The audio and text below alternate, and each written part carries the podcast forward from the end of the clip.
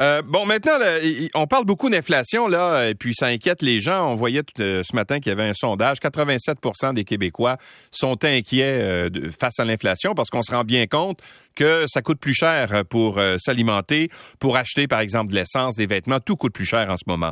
La Fédération canadienne de l'entreprise indépendante a d'ailleurs lancé une pétition pour faire de l'enjeu de l'inflation l'un des principaux thèmes de la campagne électorale qui va s'amorcer dans, quelques, semaines.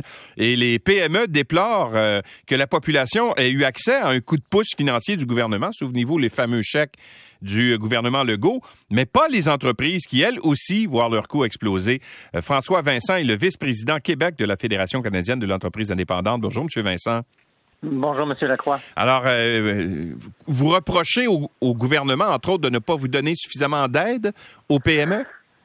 Euh, nous, on demande à ce que ça se fasse partie des enjeux, puis que les partis politiques s'engagent à poser des mesures qui vont aider la PME, parce que euh, les citoyens, on, est tous frappés euh, par l'inflation. L'entrepreneur, là, il est triplement perdant avec l'inflation. D'abord, il est perdant en tant que en tant que citoyen parce que ses coûts augmentent.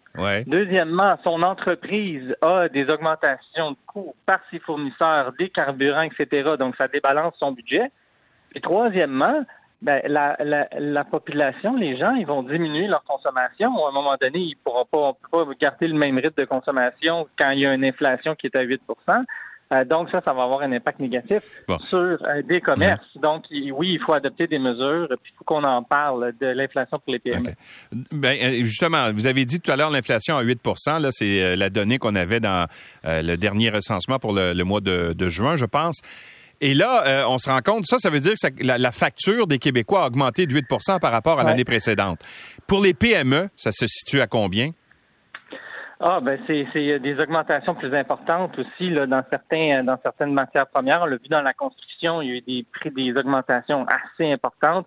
Dans l'alimentation aussi, euh, le, le, le, pot d'huile qui a augmenté de 50% euh, donc euh, les, les entreprises sont, sont frappées également. Puis ils ont une, ils ont une limite là, quant à euh, quant aux actions pour contrer ça, ils peuvent augmenter les prix, mais il y a une limite à augmenter les prix quand on est petit, plus tu une petite entreprise, moins tu as des économies d'échelle. Puis plus, quand tu augmentes tes prix, puis tu perds ton consommateur, ça fait mal à ton commerce. Il euh, y, a, trois, trois éléments majeurs qu'elles font les entreprises pour contrer euh, l'inflation? Ils augmentent les prix à 73% Ils augmentent les heures du dirigeant d'entreprise dans la moitié des cas. Puis, dans deux PME sur cinq vont repousser leur marge bénéficiaire. Donc, ça fait mal à nos PME, ça fait mal à notre économie. Bon, et, qu'est-ce que vous demandez au gouvernement, juste? Qu'est-ce qui ferait, euh, qu'est-ce qui aiderait les PME, par exemple, à contrer la hausse de l'inflation? Euh, ben, D'abord, on demande à ce qu'il y ait des engagements qui soient pris. Euh, qu'est-ce qu'on peut faire? Ben, le gouvernement peut agir sur les leviers qu'il a. Donc, il peut pas jouer sur le débalancement entre l'offre et la demande. Il peut pas diminuer le prix du brut mais il peut limiter ses coûts. Limiter les coûts du gouvernement, notamment l'électricité. L'Hydro-Québec va augmenter selon l'inflation. Il y a un dépôt de projet de loi, mais il n'a pas été adopté. Donc ça, ça pourrait être euh, un coût énorme qui va augmenter pour les entreprises. Euh, il peut se concentrer sur la fiscalité. Le Québec est l'endroit où la fiscalité est la plus désavantageuse pour la petite entreprise. Les taxes sur la masse salariale sont 30% plus élevées ici que dans le reste du Canada. Euh, le taux d'impôt pour la petite entreprise, les plus petites entreprises du secteur des services et de la construction n'ont même pas accès au taux d'impôt réduit, ce qui fait qu'ils payent un impôt 259% plus élevé que de leurs compétiteurs qui ont plus d'employés. Donc, il y a une marge de manœuvre au niveau de la fiscalité en, euh, mm. prenant des engagements de, de rendre l'environnement fiscal plus compétitif pour nos petites entreprises. Mais en même temps, M. Vincent, je voyais euh, hier euh, les données euh, du gouvernement du Canada, là, puis les revenus fiscaux qui proviennent des entreprises sont en hausse de 47% Ça, ça veut dire que les entreprises canadiennes, en ce moment, font beaucoup d'argent. Alors, à quelque part aussi, vous bénéficiez de, de, du, de l'état actuel de l'économie qui, qui, qui va bien, là. Mais ils font beaucoup d'argent, ils vont ramener de l'argent à l'État. Maintenant, si votre budget diminue parce que les augmentations de coûts augmentent de partout, si votre vos salaires explosent parce qu'il n'y a juste pas d'employés puis il y a une pénurie de main-d'œuvre puis vous les augmentez, si vos consommateurs viennent moins dépenser dans vos commerces, ben c'est pas un, calcul qui est gagnant pour la petite entreprise puis pour euh, les PME.